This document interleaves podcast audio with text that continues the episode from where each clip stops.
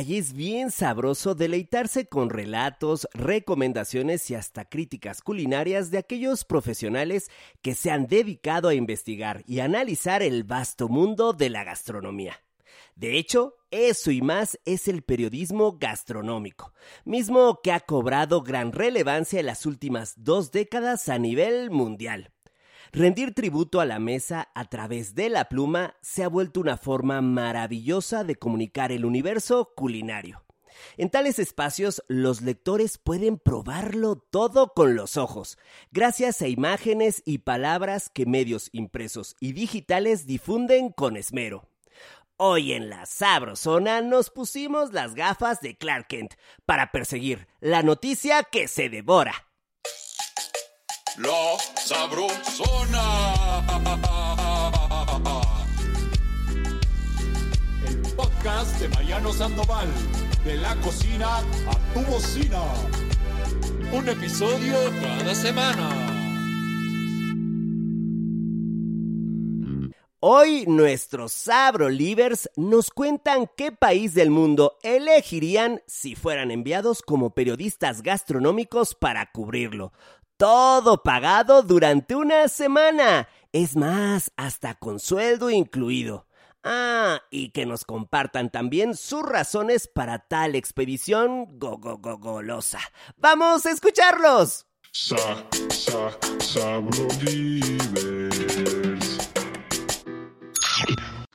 Hola Sabrosona, yo soy Mariana Rivera y si fuera un periodista gastronómico y pudiera ir a cualquier parte del mundo, me encantaría ir a Italia, ya que uno de mis platillos favoritos es la lasaña y sería fantástico poder probarla en el país de origen. Además de todas las pastas, pienso que tienen una gran variedad de, de platillos que sería padrísimo comer en, el, en su lugar de origen. Claro, eso si tuviera que trasladarme a algún otro país, porque me parece que México tiene gran diversidad de, de, platillos y una gastronomía muy amplia para todo tipo de gustos. Saludos, Sabrosona, saludos, Chef Mariano. Hola a todos los Abrolivers, no inventen este tema. Definitivamente me voy a Bali porque soy fan de los Acai Bowl. No, definitivamente me encanta, me encanta el coco rallado, la granola, la fruta súper acomodada. Se ve tan estético, los paisajes son hermosos, el calor delicioso. Saludos a todos en la Sabrosona. Hola, un saludo a la Sabrosona. Yo soy Humberto y el país que yo elegiría sería Japón porque no solamente tiene una gran cantidad de ingredientes y de platillos que son completamente desconocidos acá en América, sino también su gran diversidad de técnicas culinarias que se aplican este pues justamente no para producir dichos platillos y bebidas también, claro. Entonces siento que podría cubrir una gran cantidad de cosas en un reportaje gastronómico en Japón, por ejemplo, como ya les dije, ¿no? Incluyendo no solo la, gran cantidad de ingredientes y de platillos, sino también las técnicas. Saludos, Abrolivers. Mi nombre es Daniela y contestando la pregunta, me encantaría viajar a Turquía, precisamente a Estambul, para conocer más acerca de su repostería.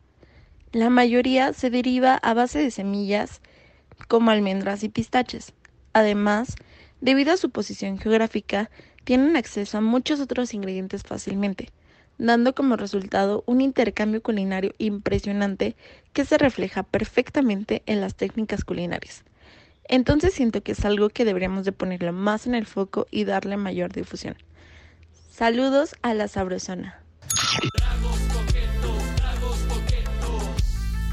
Escribir sobre comida de forma profesional implica entender la cocina y lo que hay en torno a ella los productores y los ingredientes del campo, las técnicas, la cultura, ay, la historia y hasta las tradiciones detrás de un platillo son tan solo algunos de los detalles que un periodista gastronómico habrá de dominar.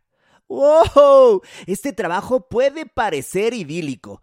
Visitar restaurantes, viajar a diferentes rincones de México y del mundo y conocer a los chefs más rockstars es solo una de las caras de la moneda. Pero detrás del periodismo gastronómico hay mucho más. Para contarnos sobre esto está con nosotros Teresa Rodríguez, licenciada en Ciencias de la Comunicación y maestra en Estudios Internacionales, ambos títulos del TEC de Monterrey, además de cursar diversos diplomados culinarios. Lleva 16 años en Grupo Reforma, de los cuales 11 se ha desempeñado como la mera mera editora de la sección Buena Mesa. Se describe como una apasionada de compartir la mesa, descubriendo y contando historias alrededor de ella. ¡Bienvenida, Tere! ¡Caray, qué gustazo tenerte! Hola, hola chicos, muy feliz de estar aquí con ustedes en esta entrevista.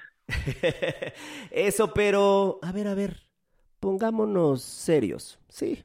Porque antes de entrarle de lleno a la noticia, me encantaría que nos compartieras desde tu lugar, allá en el cielo del periodismo, qué es, sí, qué es el periodismo gastronómico.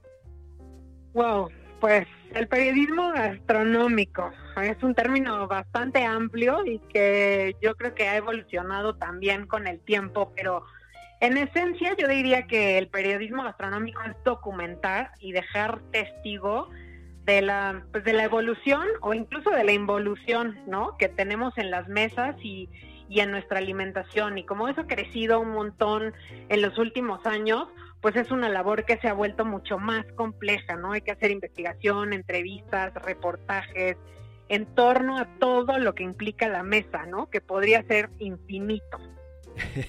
Mira, aquí todos andamos tomando nota. No, no, no, no. Aquí está soltando doctrina. Esto ya se convirtió en una definición académica. Oye, oye, pero a ver, ¿sí es cierto que se la pasan viajando tú y comiendo rico? ¿O es más la fama y en realidad eh, se la pasan sentadillos tras un escritorio, haciendo honor a la vida godín, como dicen algunos envidiosotes? Cuéntanos. Híjole, la verdad, qué chulada esos que, que piensan que nos la pasamos viajando y comiendo rico, ¿no? Oigan, ¿se acuerdan de, de, esos memes que era como lo que mis amigos creen que hace, lo que mi mamá cree que hago, ¿no? Lo que yo hago. Pues es algo así, ¿no? Me encantó, o sea, en encantó. realidad a la gente le gusta ver como la parte linda del periodismo gastronómico, que la verdad yo agradezco mucho esa parte, que sí hay, una parte divertida de comer, de beber, de viajar, ¿no? De conocer y descubrir nuevos sabores. Pero también hay una parte súper godines en la que nos la pasamos en la oficina haciendo planeaciones, producciones de foto, ¿no? Viendo qué, cuáles son las tendencias. Hay mucha investigación detrás de esta chamba. Claro, cuando hay la oportunidad de viajar, ¿no? Y comer rico se disfruta, pero yo diría que es un 60-40, ¿no? 40 el goce y, y 60 eh, la parte ardua para llegar hasta ahí. Bueno, claro, tiene cierta lógica, la verdad. Eh, sería ser muy inocentón creer que las notas pues se escriben solas tú. Sí, claro, ¿no? Y además es como la parte en la que todo el mundo dice, ah, una cena deliciosa con vino y tal. Claro, pero cuando ya todos se van a sus casas a dormir, uno tiene que llegar, ¿no? A escribir o a vaciar los textos y, y las ideas. Entonces, ese es, ese es el lado B de toda experiencia, ¿no? Tratar de sentarte, revivirla y contársela a la gente eh, lo mejor que, que puedes, ¿no? Pues rifadísima labor, mi Tere. Y a propósito de esta increíble chamba, ¿dirías que uno de los desafíos es superar la desconfianza ante, digamos, lo diferente, inusual o incluso exótico? Eh, ¿Cómo te has forjado el espíritu y el estómago aventurero para decir todo sea por la nota sabrosa? pues sí, yo creo que eh, sobre todo en el periodismo gastronómico, en general en el periodismo hay que tener cierto espíritu arriesgado y aventurero para ir por la nota, pero especialmente en la gastronomía, pues tienes que estar abierto a probar de todo, ¿no? Wow. Entonces, pues esta parte en la que a lo mejor algunos dicen, ay, es que yo no como insectos, o yo no como vísceras, o a mí no me gusta esto, ¿no?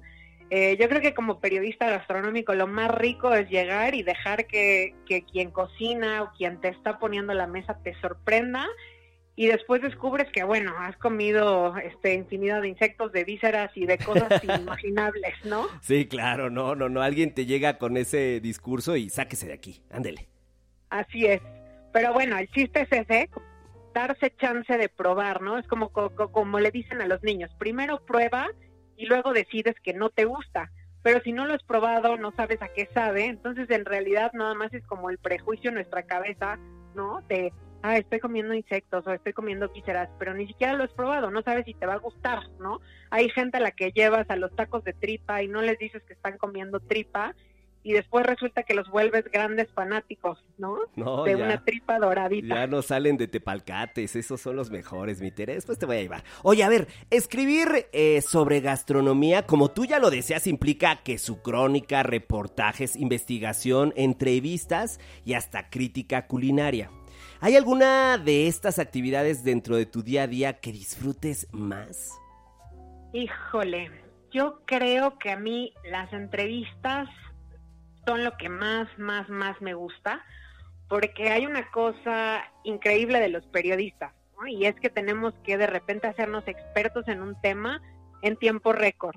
De repente vas a publicar una nota de, de maíces, ¿no? O de la milpa y tienes que investigar todo lo que puedas sobre el tema, ¿no? A veces en menos de 48 o 56 horas. Uf.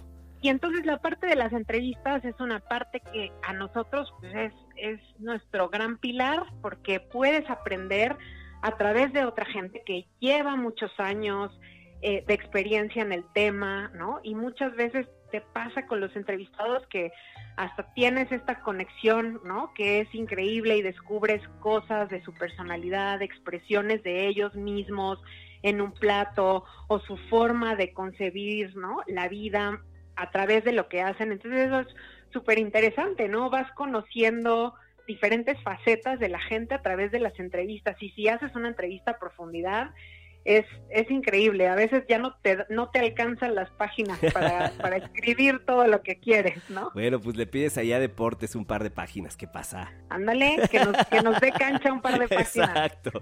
A ver, mi Tere, em, no es que me guste el chisme, para nada. Es pura curiosidad periodística. Cuéntanos, ¿cuáles son esos lugares más a calepunta, ultra turbo especiales que te ha tocado visitar persiguiendo la de 8? La de 8 columnas. País, región o restaurante. Ándale, presúmenos. Ok. Pues mira, yo así que tenga clavado en la memoria de exótico, diferente, un mercado en Taiwán, ¿no? que además justamente en ese viaje era como un viaje mucho más oficial y entonces los, digamos, los sabores ocultos del mercado no estaban en el itinerario. Entonces me tuve por ahí que conchavar a un chef local, ¿no? Para que me llevara a esta parte del mercado donde la gente este, se toma su sangrita de víbora, ¿no? Donde comen tofu apestoso. Entonces, ese tipo de experiencias que no son, digamos, como abiertas, ¿no? A lo mejor a todo el turista, sino a los más aventureros, esa es una de las cosas que se me ha hecho o que me ha quedado clavada en la memoria como, como experiencia exótica de mercados, ¿no? Porque en los mercados siempre descubres cosas muy interesantes de la cultura y de la alimentación de cada lugar. No, no, no, bueno. Ajá. Pues también soy como súper, voy a confesarlo, soy súper chillona, ¿no? Entonces hay un montón de cosas que me conmueven y yo creo que la experiencia más reciente así de lágrimas fue totalmente lo opuesto. Estaba en Argentina, llegamos a una bodega de vinos donde había un montón de chefs cocinando y ver esta mesa y ver los viñedos y luego al fondo la postal, ¿no? De los Andes que además me parecen magnéticos, o sea, hacen sentir una energía increíble y toma, ¿no? De repente yo ya estaba así con la lágrima y el Kleenex, ¿no? Hasta que uno de los chefs me dijo como, estás llorando, estás como súper conmovida, ¿no? Y sí, o sea, creo que, creo que esa es otra de las experiencias que se me ha quedado como muy, muy clavada en la memoria. Si hubieras estado al lado mío, te hubiera dicho, ya andas bien borracha, ¿verdad?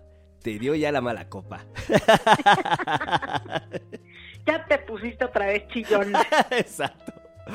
Oiga, jefa, Porque han de saber, mis sabrolivers, han de saber que Ter y yo coincidimos en un tema de chamba y ahí, como en buena mesa, era la mera, mera patrona. Así es que todo mi respeto.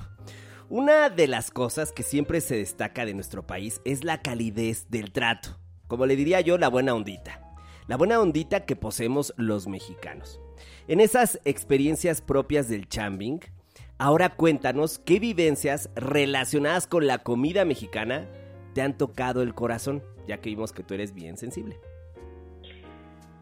Wow, pues mira, te puedo decir igual una postal que lo mismo, a punto de lágrimas, fue en, una, en una experiencia por Chiapas y llegar a una de estas casas muy humildes que tienen, que donde tal cual está la señora de la casa echando la tortilla al comal, haciendo unos frijolitos así con la leña de carbón, una salsita y un queso. Y yo creo que ha sido de verdad de los mejores taquitos de frijol que he probado en toda mi vida. Lo, compartimos, lo imaginamos.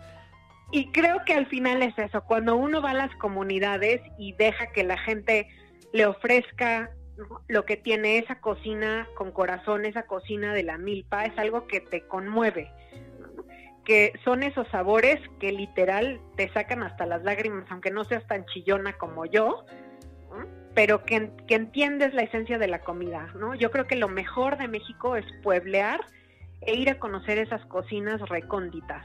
Ah, caray, es que de alguna forma te sirven su vida. Así es, y lo que tienen entero, ¿no? Te lo ponen en la mesa y, y estás comiendo como comen ellos todos los días y estás viviendo eso que muchas veces, ¿no? Solo leemos o vemos como muy lejano la importancia de de los maíces, de los frijoles, de la milpa, de las calabazas y que además te das cuenta de que somos un país bien rico, ¿no? Rico en toda la extensión de la palabra, porque tenemos un chorro que llevar al plato y que además en la boca es sabroso. Así es, rico en todas sus acepciones. Oye, y de platillos y personajes, ¿recuerdas algunos que te hayan marcado en ese largo recorrido en los medios? Híjole, pues mira, yo creo que así la primera vez que que sí quedé impactada ya con una experiencia más allá del campo fue un, un, viaje a París, que París a veces es un cliché para todos los cocineros, ¿no?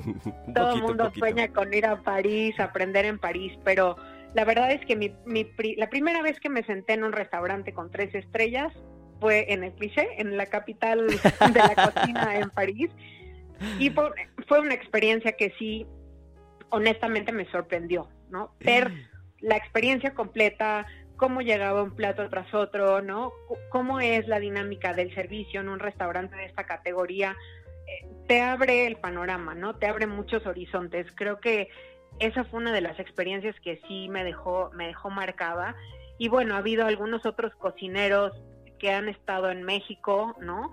que, he tenido entrevistas o he tenido el privilegio de entrevistarlos y también ha sido como que te vuelan los sesos, ¿no? Como Desde, bueno, yo creo que uno que cualquiera esperaría sería Ferran Adrià, ah, ¿no? que, bueno, Ferran Adrià yo creo que me dejó literal pensando como tres días, o sea, yo tres días después seguía como tratando de entender ¿no? todo lo que había ocurrido en esa entrevista y tratando de asimilar todo lo que el señor me había dicho. Como, como el meme este de operaciones matemáticas, ¿me cachas?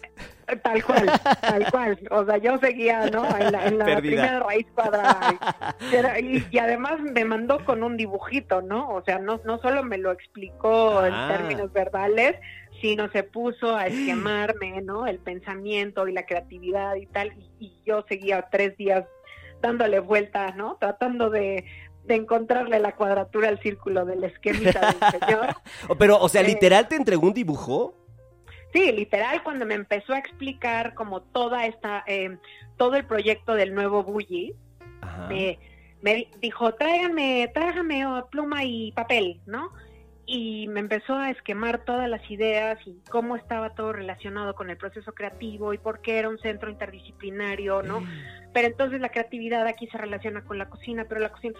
Y yo decía, Dios, ¿dónde se le bajan las revoluciones a este hombre? Porque yo necesito dos minutos para tratar de asimilar cada una de las ideas que está poniendo en este papel, ¿no? Lo bueno es que como buena periodista siempre tengo el respaldo de la grabación, entonces puede regresar una y otra vez, ¿no? claro, claro. Decías, no, disculpe señor, yo no soy inversionista, yo solo vine a hacerle una entrevista. Tal cual. No me venda el proyecto, por favor. Oye, Una pues locura. ya eres millonaria, ¿eh? En unos años vas a subastar ese dibujito y va a ser un miró. Ese, di- ese dibujito con esa grabación, lo, es más, de ahorita lo ponemos en subasta. Oh, bien, bien, bien.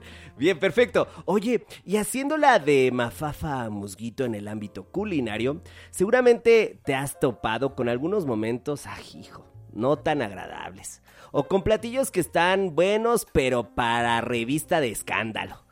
¿Qué haces con este tipo de información? ¿La difundes o la guardas en el archivo de los expedientes secretos de tu lab? ¿Qué haces? Híjole, expedientes secretos. La verdad es que no, para eso tenemos críticos gastronómicos, ¿no? Eh, creo que eso es algo que sí me gusta dejarle esa chamba a los críticos gastronómicos que además lo hacen para mi gusto muy bien, ¿no?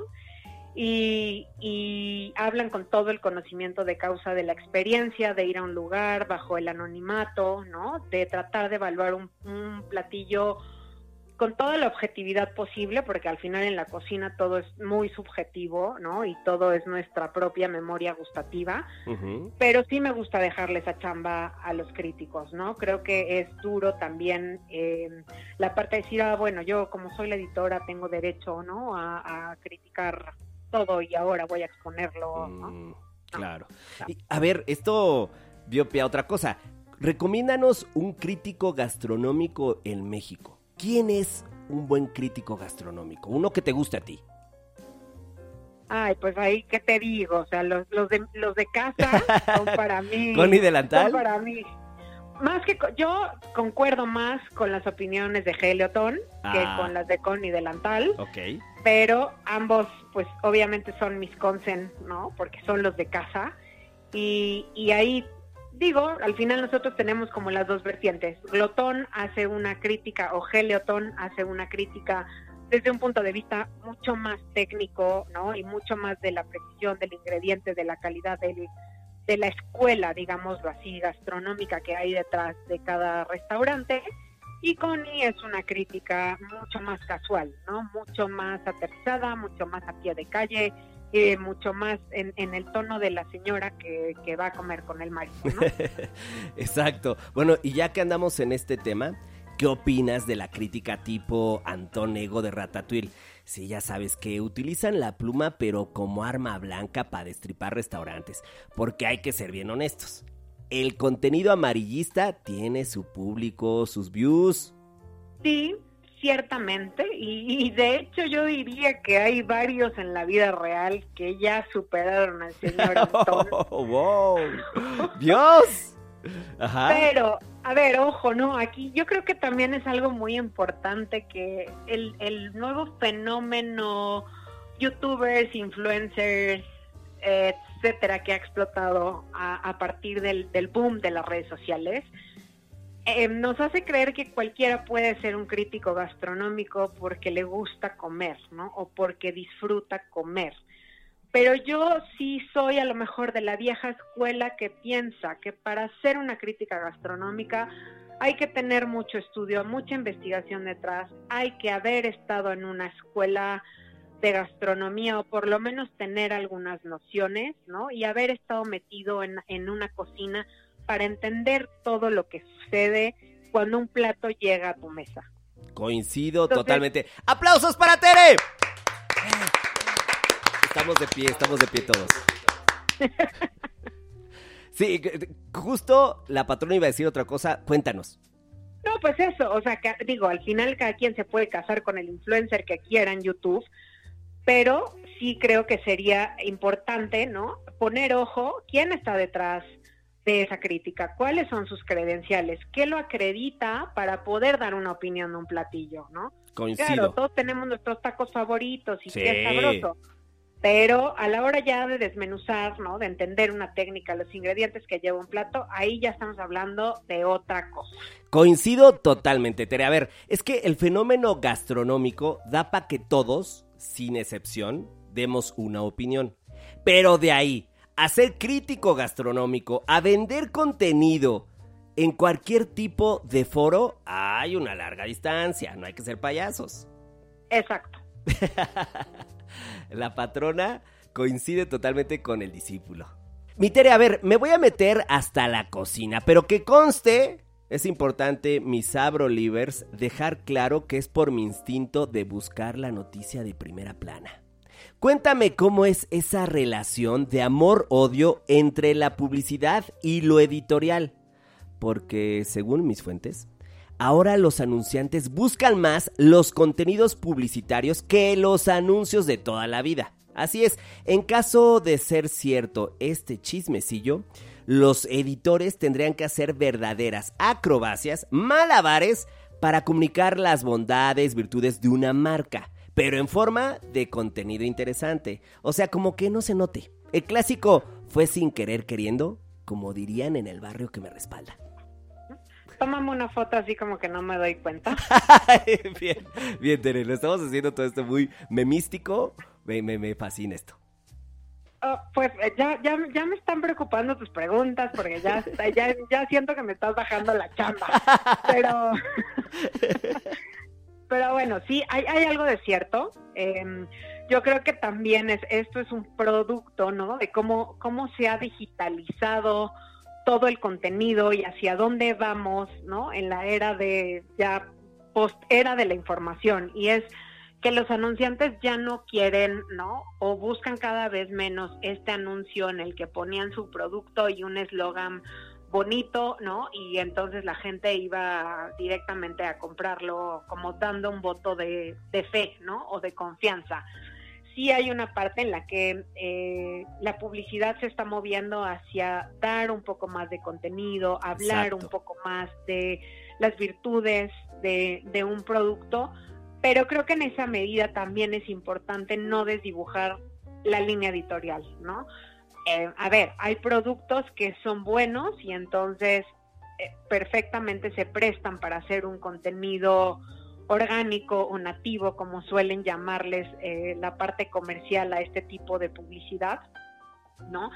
Y entonces, pues, eh, surge de manera muy natural cómo abordas la nota, ¿no? Pero también hay otras cosas que, como dirían las abuelitas, ni yendo a bailar a Chalma, porque pues no hay manera de encontrarles las virtudes. Entonces creo que ahí todavía hay hay esa línea eh, editorial y de, respeto por el periodismo, ¿no? Que no que no se pierde, pero sí es cierto que, que los que las marcas cada vez quieren dar más información, más contenido, ya no tener nada más una, una imagen bonita, ¿no? En la actualidad, el periodismo saltó del papel a lo digital a pasos agigantados. Recordemos, chavos, que cuando empezó el Buena Mesa, el Internet apenas estaba ahí medio asomando. Nada que ver con lo que es ahora. Claro, la velocidad a la que corren las noticias en línea, la viralización de los temas, la competencia entre medios, las famosísimas fake news, o sea, hace que sus noticias falsas. Y hasta los memes que también los medios más serios retoman forman parte de un nuevo semblante del periodismo, Tere que a la vez ha permeado en lo coquinario. ¿Cómo ha sido todo esto para ti? ¿Cómo es? Pues la verdad es que sí ha sido un proceso difícil, ¿no?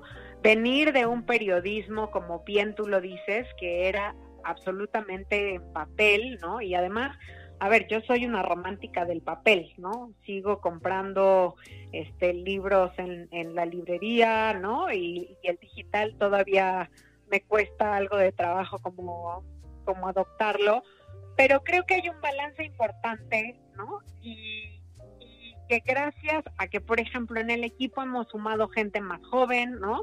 Millennials, hemos podido subirnos a esta parte de las redes, ¿no? De ofrecer contenidos digitales, de pensar en contenidos digitales, porque antes pues, a, nadie creo que hacíamos medios impresos nos preocupaba eh, si íbamos a hacer un video, ¿no? eh, o si íbamos a pensar en un reel para Instagram, ¿no? O si alguien, o si íbamos a, asomarnos a una plataforma como TikTok, ¿no? En busca de contenidos o de recetas que estuvieran trendy. Entonces ahora, ¿no? Tienes además como toda esta serie de gente con interés culinario que sube sus propios contenidos a las redes y que te da este termómetro de hacia dónde van las tendencias, ¿no? ¿Qué es lo que está cocinando la gente en su casa? ¿Qué es lo que está queriendo aprender a hacer? Y la pandemia fue muy interesante para eso, ¿no? De repente vimos el boom de, eh, de la masa madre y el boom de las freidoras de aire y el boom, o sea, hemos tenido como muchos fenómenos que han sido 100% redes sociales. Claro, oye, qué interesante visión esto que compartes respecto de las tendencias, porque tú desde donde lo ves, desde donde lo hueles, está el gusto por lo que el público quiere. Interesante. Sí, y, y además, a ver, en el viejo periodismo, o sea, yo creo que una de las ventajas de, de este nuevo periodismo digitalizado y que, que se cruza, ¿no? A veces con las redes sociales y con mucho más con lo digital, es que ya no solo es lo que los chefs, ¿no? O lo que los productores de vino o lo que la gente que, digamos, toma las decisiones en la industria quiere imponer, sino que el comensal o el consumidor también se empezó a hacer escuchar muchísimo más, ¿no? Porque entonces, cuando ellos generan auténticas preguntas de cómo hacer esta receta o de cómo hago una masa madre, o dices, ok, la gente lo que está pidiendo, ¿no? estamos en sintonía con lo que la gente quiere o de repente en el viejo periodismo nosotros de cierta manera tratamos de imponerle a la gente eh, la tendencia y lo que estaba en las cocinas, ¿no? En las altas cocinas de moda. Eh, totalmente. ¿Y qué es, qué es, Tere, lo que buscan los lectores en gastronomía hoy en día? Wow, también eso es algo que ha evolucionado un chorro, ¿no? Cuando Buena Mesa empezó era una sección mucho más enfocada a proveerte recetas de grandes chefs para la cocina de casa, ¿no? Entonces era mucho hablarle pues a los chefs del momento y decirles, danos tu receta para replicar tu plato en casa, ¿no? Y de repente hubo un boom de escuelas de gastronomía, ¿no? Y de repente también hubo una explosión como de toda la cultura del vino y ahora también hay una, eh, una preocupación, ¿no? O una tendencia por entender de dónde viene nuestra comida, toda la parte del farm to table o de la granja a la mesa en español, ¿no? Entonces se ha diversificado los públicos de una sección gastronómica, de ser una sección que era netamente para la persona que cocinaba en casa, ¿no? Es una sección que se ha convertido también en una guía para amantes del vino, ¿no? Para gente que quiere aprender o, enterarse un poco más de la cultura de cerveza, para estudiantes de gastronomía. Eh, o sea, ha habido un abanico de públicos que se han sumado a lo largo de los años y gracias a estas tendencias a la sección. Por último, me encantaría saber si hay algo sobre lo que todavía no has escrito. Algo que se haya quedado ahí, ahí en tu tintero. Algún restaurante que te falte por probar, un lugar por visitar o quizás un personaje famoso por conocer y llevarte un dibujillo que después vas a subastar. ¿Cuál es la nota que tienes pendiente, Tere, y que te encantaría publicar algún día?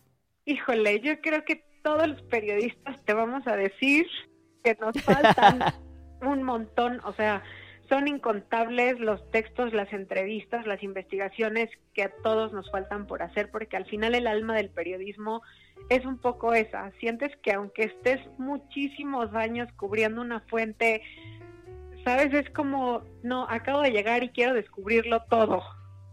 Entonces, no, nunca... Te acaban de dar el puesto, hoy fuiste nombrada apenas. sacias esas ganas de ir por otra historia, de buscar otro viaje, buscar otro ingrediente, buscar otro restaurante. y bueno, ¿no? También una cosa cierta, y creo que eh, me faltan muchos de los grandes restaurantes alrededor del mundo porque a veces el tiempo y el presupuesto eh, no, no estiran lo suficiente. Eh, entonces todavía tengo muchos pendientes en mi lista, creo que, que más me voy a hacer vieja antes que acabar de contar todas las historias que me gustaría contar. Eso. Bueno, pues qué fortuna para todos aquellos que te seguimos ha sido un privilegio tenerte en la Sabrosona. Tu labor diaria requiere conocimientos, dedicación, objetividad y hasta paladar aventurero. Dicha entrega desborda grandes recompensas, Tere, sobre todo para quienes podemos saborear tus palabras y descubrir el lado periodístico de la cocina. Oigan, pues muchas gracias. Yo la verdad estoy agradecida, es un privilegio. Siempre es como curioso y se agradece porque siempre estás del otro lado del micrófono haciendo las preguntas. Entonces cuando, cuando te toca a ti contestarlas es como raro y, es, una, es una linda experiencia. Les agradezco muchísimo la invitación. Gracias, gracias de verdad a toda la gente que nos escucha. Y bueno, estoy a sus órdenes para recomendaciones, críticas, sugerencias de nuevos lugares que conocer. Para mí, Buena Mesa del periódico Reforma es la fuente más importante de este país. Así es que, ¡felicidades, Tere! La cocina viva, dinámica y en constante evolución se ha convertido en objeto de deseo para las plumas del mundo. Por ello, estudiarla a profundidad y observarla con ojos críticos pero imparciales es parte de lo que los periodistas gastronómicos comparten con nosotros en cada página que disfrutamos. Hasta aquí mi reporte, Joaquín.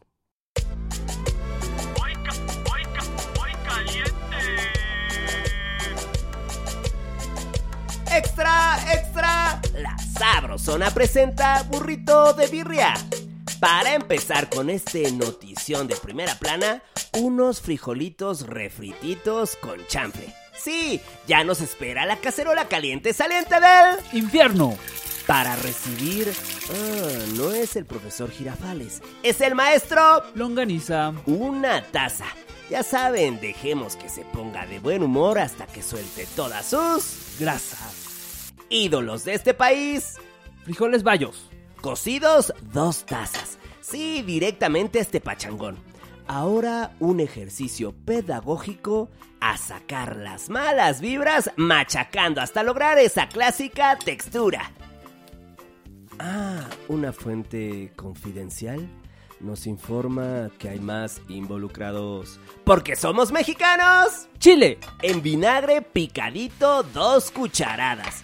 Ah, y también un queso que se derrite de amor. Queso sadero. Una taza. Tonificamos el sazón y textura de estos frijolitos. Para seguir con esta nota de 8 columnas, en sartén rugiendo de caliente damos trato personalizado a una tortilla que grita ¡Viva el norte!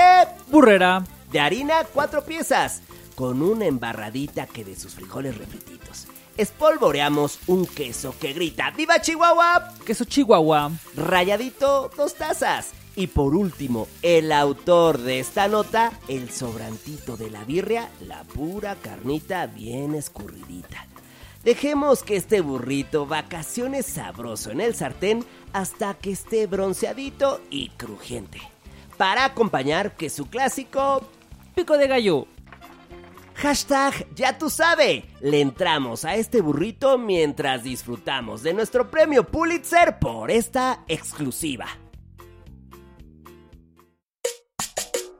Ya te, te la caminera.